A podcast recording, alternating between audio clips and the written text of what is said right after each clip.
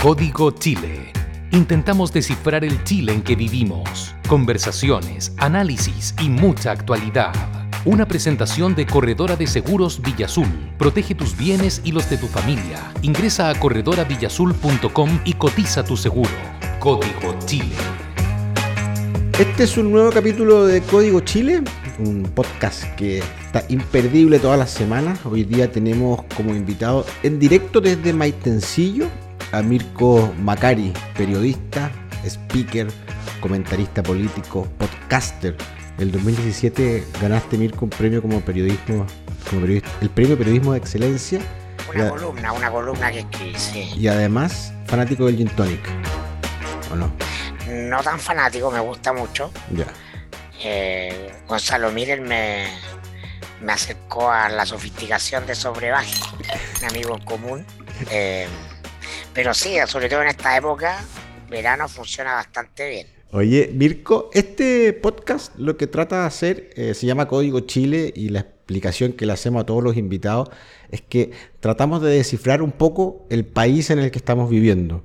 Ah, hay una frase eh, que tú la conoces eh, mucho, que dice que el mundo no está cambiando rápidamente, sino que se está remodelando radicalmente en muchas áreas diferentes a la vez.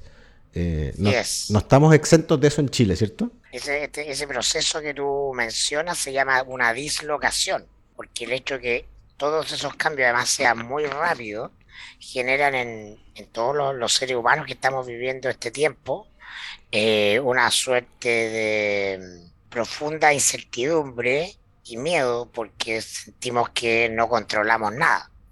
Y buena parte de lo que está cambiando es justamente un paradigma forma de vida que lo que busca es controlar.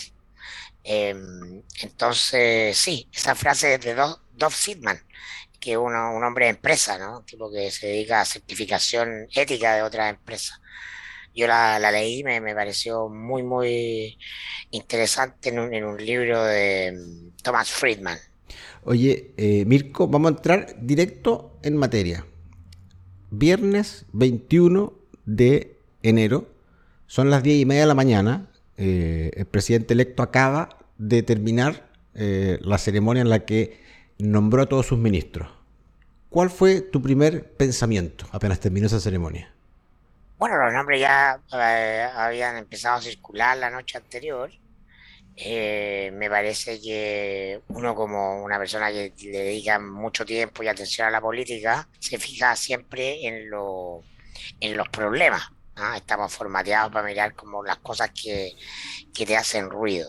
Eh, y a mí hay varias, sobre todo las que tienen que ver con el comité político, eh, que me hacen ruido. Pero hay que decir primero que nada que justamente estos grandes cambios de los que estamos hablando son cambios en la cultura, ¿no? Estos cambios no se, no se digitan desde ninguna estructura institucional. Son maneras de hacer, son cambios de valores. Por ejemplo, este es efectivamente no, no solo el primer gabinete paritario, sino que es un gabinete donde hay más mujeres que hombres. Así es. Eso es posible porque eh, la idea de, eh, de una sociedad y de un poder organizado en una mirada feminista es una idea que ha crecido con fuerza, una fuerza insospechada a mi juicio, por la velocidad, justamente lo que estábamos hablando, ¿no? de la dislocación, en Chile desde mayo del 2018. Eh, con mucha, mucha fuerza, todos lo hemos visto, ¿no?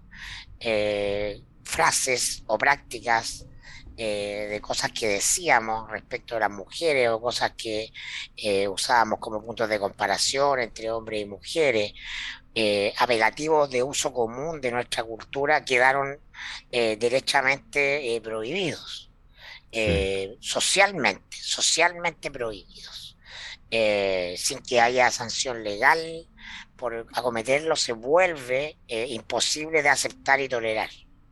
Y entonces eh, la sociedad venía cambiando muy rápido en esa materia, muy brutalmente rápido, y el gabinete simplemente expresa ya en la institucionalidad ese cambio que primero es cultural.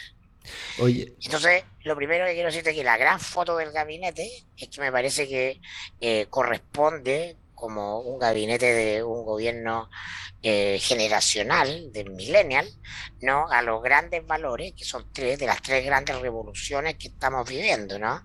Feminismo, eh, medio ambiente, como valores emergentes, radicales, paradigmas para mirar el, problema de la vida humana, y digitalización, eso se manifiesta, por ejemplo, en la horizontalidad, las redes y lo digital nos organiza de manera nodal, no vertical, sin jerarquías, hablamos más bien de redarquías en vez de jerarquías, y eso se ve, por ejemplo, en cuestiones tan anecdóticas eh, y aplaudidas como el carácter del presidente Boric en su tiempo libre, las cosas que hace o cómo se refiere. Entonces, lo primero, ese gabinete es poderoso en expresar el cambio cultural.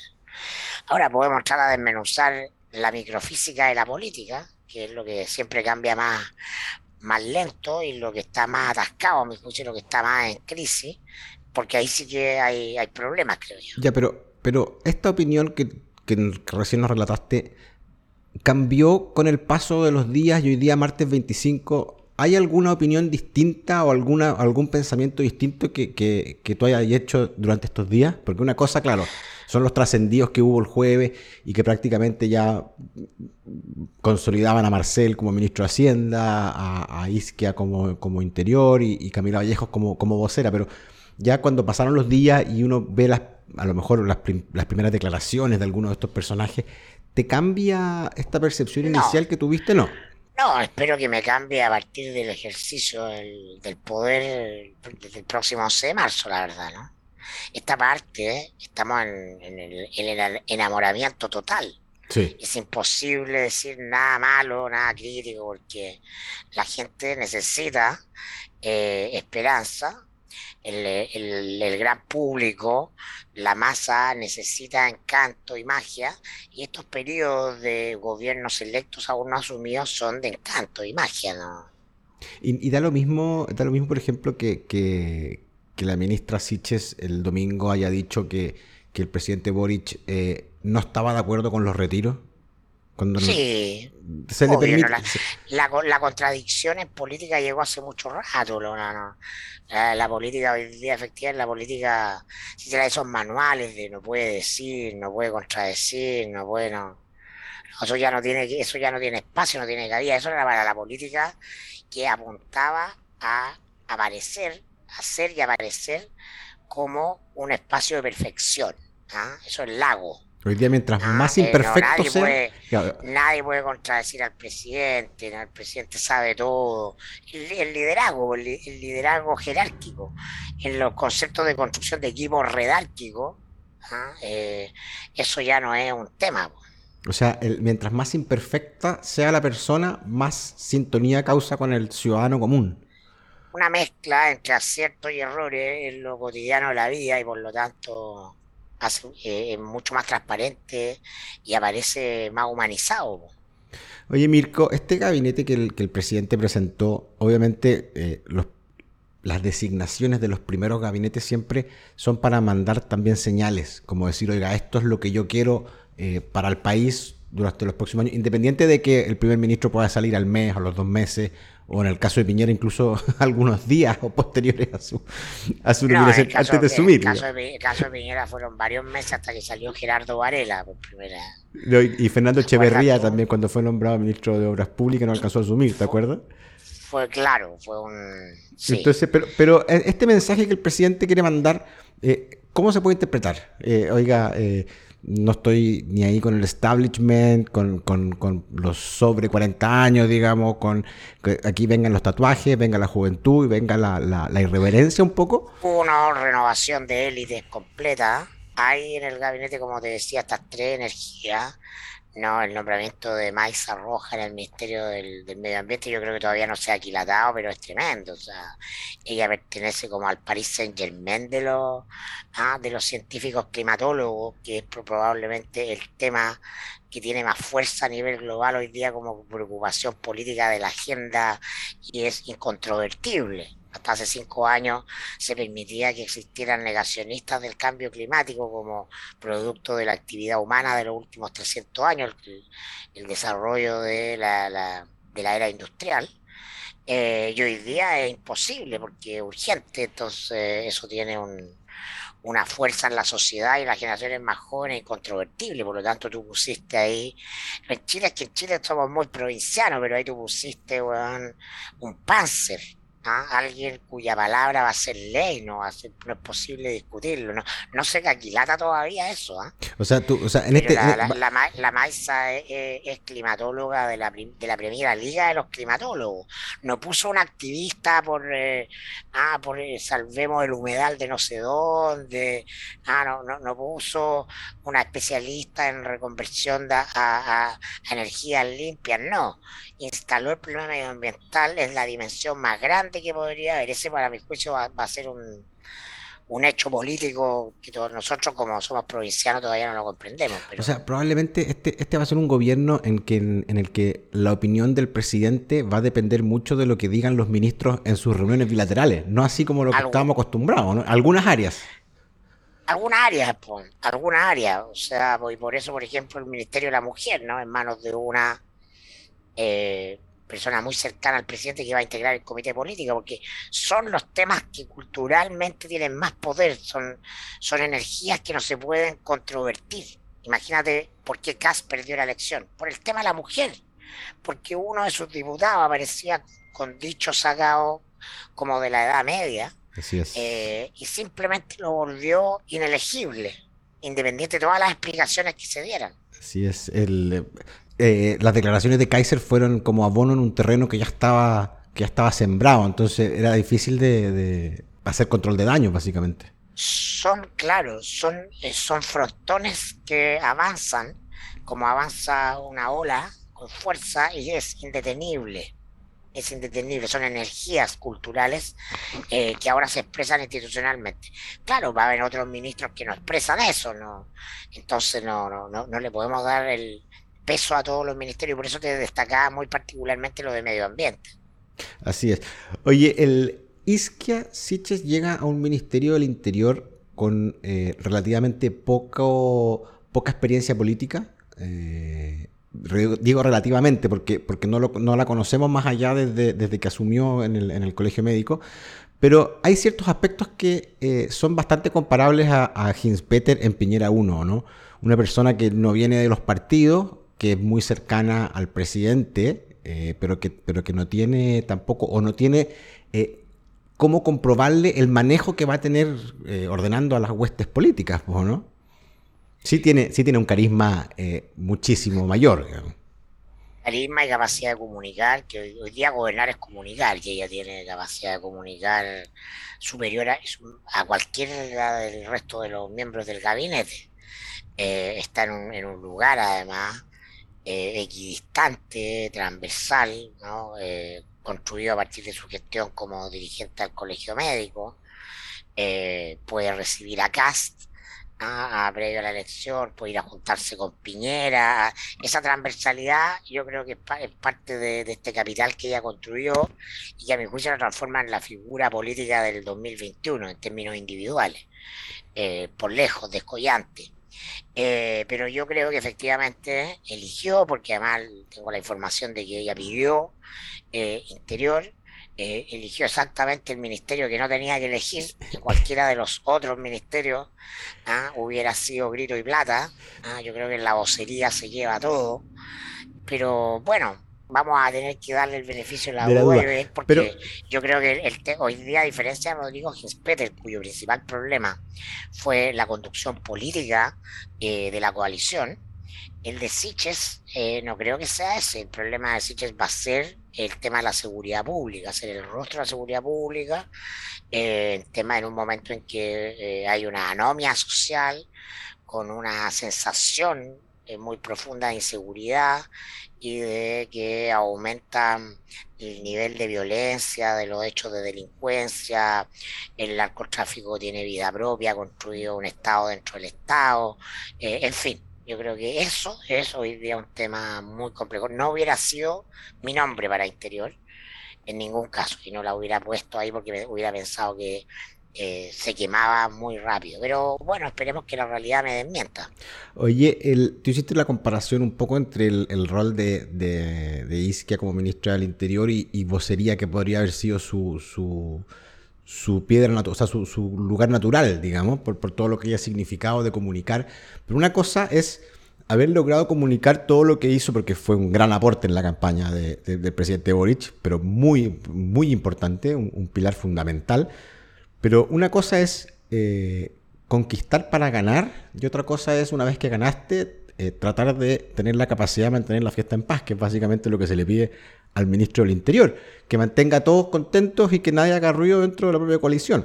Y con respecto a eso, eh, Camila Vallejo llegó al gabinete ¿Tú crees que el Partido Comunista la puso en su lista de, ministeriables o, dijo, ¿para qué vamos a gastar un cupo si estamos seguros de que Camila Vallejo ya va a ser ministra?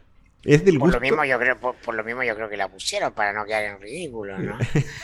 Eh, pero claro, eh, esta es la generación del 2011 que llega a gobernar y Camila iba a estar, sí o sí, tiene mucha complicidad con, con Boric desde aquel tiempo, entonces este es un gobierno más que de izquierda, el gobierno de una generación eh, de recambio, ¿no? Que llega desde otro eros, desde otros códigos a... Pero déjame interrumpirte. A, hacer su primera arma frente al poder, por favor. Porque, porque yo escuché en la mañana a Pato Navia en una entrevista que decía, mira, Piñera se le criticaba que todo esto era un club de amigos de Cachagua y que había poca diversidad. Entonces, en este gabinete que nos presentó el presidente Boric, la diversidad no existe, porque los que están en, la moneda son los mismos, que tienen la misma experiencia, tienen la misma trayectoria, tienen todos lo mismo, eh, de, experiencia dirigencial en, cargos de la universidad, entonces tampoco hay diversidad. Bueno, hace mucho rato que eh, el manual de ciencia política, donde el presidente nombra a un ministro en función de lo que ese ministro representa eh, y del partido y respaldo político que tiene detrás en función de su militancia y su trayectoria, se acabó. Probablemente el último que hizo eso fue Lago, eh, porque la política está hiper personalizada y entonces todos los presidentes eligen su círculo cercano en función de confianza de confianzas personales y políticas, pero no, no de coaliciones de grupos de, impersonales, todo es personal. Y eso también es un cambio cultural. Entonces, claro, Lago eligió a Insulsa, pese que Insulsa no era de su agrado, eh, no se llevaban bien, eh, no se entendían, pero bueno, pero que otra escuela, porque era, era la política de otro siglo. Ah, como de manual, este ¿eh? como era la política de manual. No, no, Piñera elegía, no, ni siquiera elegía el club de Cachagua, elegía de, a sus primos, a sus parientes, a, los, a los incondicionales, a todos los que lo admiraban y le, decían los. Y no le iban a llevar la contra. ¿eh? Los inteligentes, claro, ¿no? Y Bachelet a todos los que fueran leales, con lo que ella sentía cómodo tomando, cómoda tomando tecito, ¿ah? y un agrado de afecto, eso es parte de. Eh, del poder del presidente de la crisis de la estructura presidencial, de la institución presidencial que nunca va a volver a ser lo que era. Oye, haciendo un parangón con las declaraciones que hizo Juan Sutil, desafortunada a mi gusto, eh, ¿qué juego de piernas y de cintura va a tener Marcel para imponer su visión en las políticas públicas que sean más eh, significativas para esta coalición gobernante? Por ejemplo, las 40 horas, cuando, cuando Marcel ha sido un crítico de esta, de esta medida y la ministra del Trabajo, ministra comunista, es una ministra que ha estado impulsando esto desde sus plataformas. ¿Cómo va a ser ese gallito interno? Bien la, está bien la, la, pregunta, al mencionar que, bueno, Juan Sutil es el gran Fredo de la política chilena después de Sebastián Piñera, ¿no? Trae una, una torpeza implícita eh, bueno, y el problema de este, uno de los problemas de este país que alguien por tener dinero cree que puede tener espacio en lo público. No, no, hay personas que teniendo dinero lo hacen muy bien, como por ejemplo Alfredo Moreno, pero hay otros que son simplemente unos pelotas, entonces pueden ser presidentes de, de los empresarios y eso es parte de la decadencia y descomposición de la élite y de la forma de entender el poder. Bueno, yo creo que efectivamente esa es la gran pregunta pero es una pregunta que no supera con mucho a Marcel, yo creo que tiene que ver con, con un diseño, a mi juicio, inentendible. Yo soy de los que cree que efectivamente el estallido se empieza a acabar eh, el día en que asume la convención, el 4 de julio pasado, la primaria de apruebo de dignidad confirma eso, ¿no? El estallido no era una energía de izquierda y por eso la, la baliza que Boric le da a Jaude está en un lugar mucho más difuso, mucho más fuera del eje tradicional y por lo tanto me parece bien todo lo que Boric ha venido haciendo en términos de mostrar moderación y ser capaz de articular demandas de cambio con eh, mantener un cierto orden, porque eh, el, ánimo, el sentido común está un poco instalado ahí, porque bueno, la batidora se movió harto desde el estallido, desde el 18 de octubre del 2019 hasta el 4 de julio del año pasado, eh, fue fuerte y la gente sintió temor, incertidumbre, porque pese a que quiere cambios, no quiere que esos cambios se traduzcan en, en, en, en, más incertidumbre, que en más inestabilidad, sino que en menos. Hasta ahí todo bien pero creo que la designación de Marcel adolece de, un tema de visión. Yo creo que evidentemente el, no creo que el ministro de Hacienda tenga que ser una persona de izquierda o que pueda ser alguien contrario de izquierda militante o alguien contrario a, al empresariado. Tiene que haber un guiño al empresariado en el Ministerio de Hacienda, pero creo que en este caso fue una concesión completa, porque lo que expresa Marcel, creo yo, es la misma mirada macroeconómica, de peso macroeconómico de los últimos 30 años y es lo que este, este movimiento y lo que la sociedad, lo que la sociedad está impugnando. Entonces, efectivamente creo que vamos a tener juega eh, en varios frentes, no solamente en, el tema de las 40 horas, que a mí, a mí, a mi juicio me parece que eso va a pasar rápido. Eh, hoy día sabemos que la productividad no pasa por la cantidad de tiempo de horas trabajadas, es una visión eh, muy, muy decimonónica de, de la sociedad eh, pero en otros aspectos, sin duda que se va a mover mucho el, buque.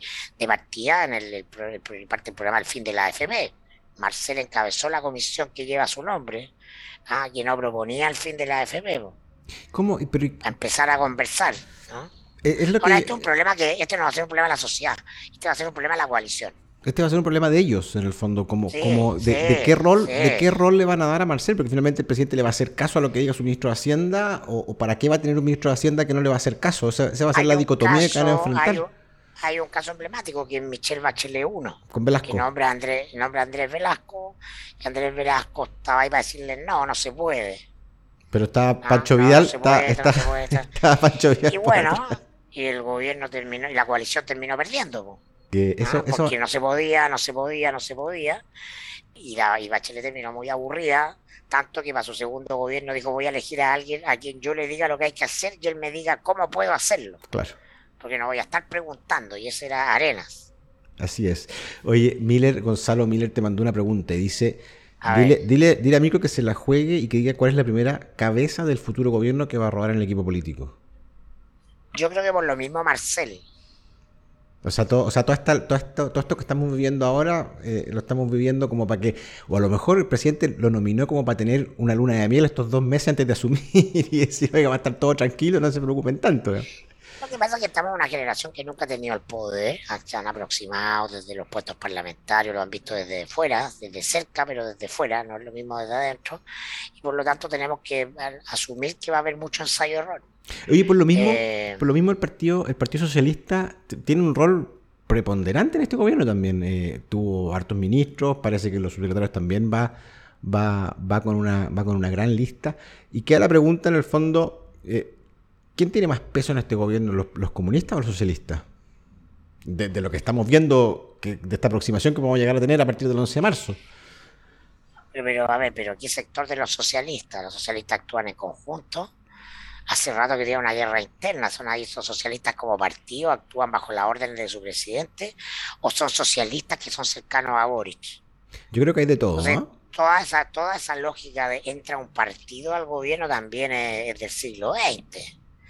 Entran los socialistas que son cercanos a Boric, o aquellos que no tienen veto en apruebo de dignidad.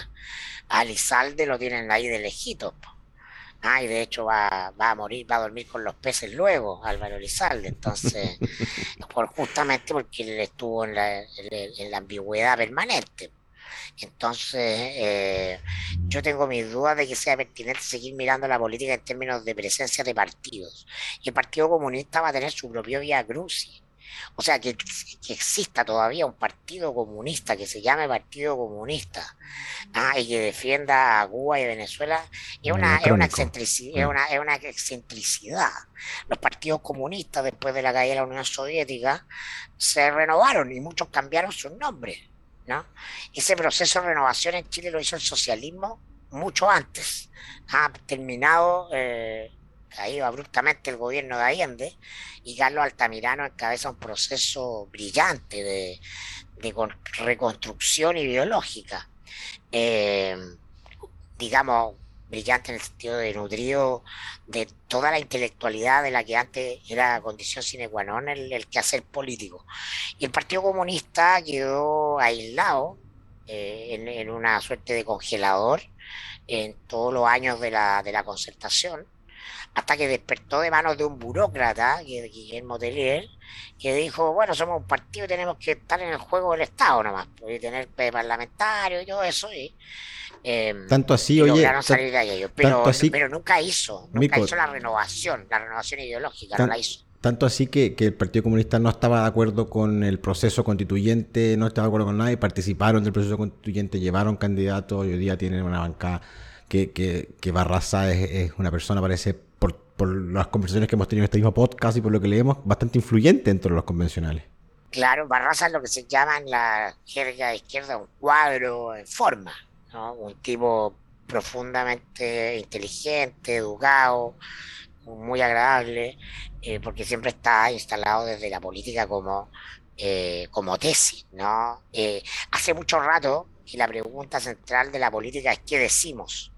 Y el Partido Comunista es probablemente el único que sigue la, máxima de Lenin. ¿ya? El gran problema, la, gran pregunta de la política es qué hacer. Hoy día en la política millennial, el problema es qué decir no importa lo que tú hagas, es qué cuña vas a dar. ¿Ah? Entonces, el, Partido Comunista ¿Cuántos retweets vas a tener? el viejo, claro, los grandes cuadros comunistas, los que quedan poco, bueno, como Barraza de uno, están en la pregunta qué hacer, no qué decir, pues no. son otras dimensiones, pero yo creo que el Partido Comunista va a sufrir una tensión interna que necesariamente lo va a obligar a renovarse o morir la propia ministra, la, propia ministra Vallejo es parte de una generación a la que ya simplemente hay muchas cosas que eh, no le hacen sentido. Eh, hay, hubo formas, se nos está acabando el tiempo, ¿ah? me están haciendo señas desde, Ah, pero mira tú. Oye, pero no, pero no hay, hay pequeñas formas en la, en la ceremonia que a mí me gustó mucho. Me gustó mucho, por ejemplo, que Camila Vallejo esté con su hijo y que, y que, que también, o había un par de ministras que estaban con sus hijos en la foto oficial. Eso, es un cambio, pero rotundo, que puede ser un detalle, pero que significa mucho para, para, el ciudadano. Humanizar, humanizar el poder. El poder no es de estos superdioses eh, vestidos en Armani, con, nada, que son de otro nivel. Esa idea de los ministros como supergerentes que están vestidos ah, con la pompa de la jerarquía, no, por la redarquía. Eh, somos todos con nuestros defectos, estamos enfermos, tenemos hijos, tenemos otras atenciones y entre medio nos dedicamos a... Eso empieza a visorarse, ¿ah? es un temón. Eh, la política va para allá. Eh, a mi juicio es la manera correcta entender que todos los ciudadanos podemos elegir y todos podemos ser elegidos y todos tenemos el deber de participar en la toma de decisiones, pero estamos recién haciendo ese tránsito a una política ya no de partido ideológica, sino a una una política de causa y ciudadanos que participan. Yo creo que ese es el gran tránsito eh, que se va a acelerar con este gobierno. No, no, no digo que este vaya a ser un gobierno exitoso. O sea, yo creo que ya es exitoso en la medida que se asegura la convención. Los grandes cambios en Chile eh, van a venir a partir de la, de la nueva constitución y por lo tanto este es el último gobierno que eh, gobierna bajo la jura sobre la constitución del 80, que es una constitución muerta, y yo creo que por lo mismo no va a hacer menor el nivel de fragmentación y crisis y todos los problemas de la política que venimos viendo en los últimos años y que se van a seguir manifestando en los, por lo menos en los próximos dos. Oye, eh, no quiero terminar sin hacerte una eh, pregunta breve para que podamos eh, conversarlo.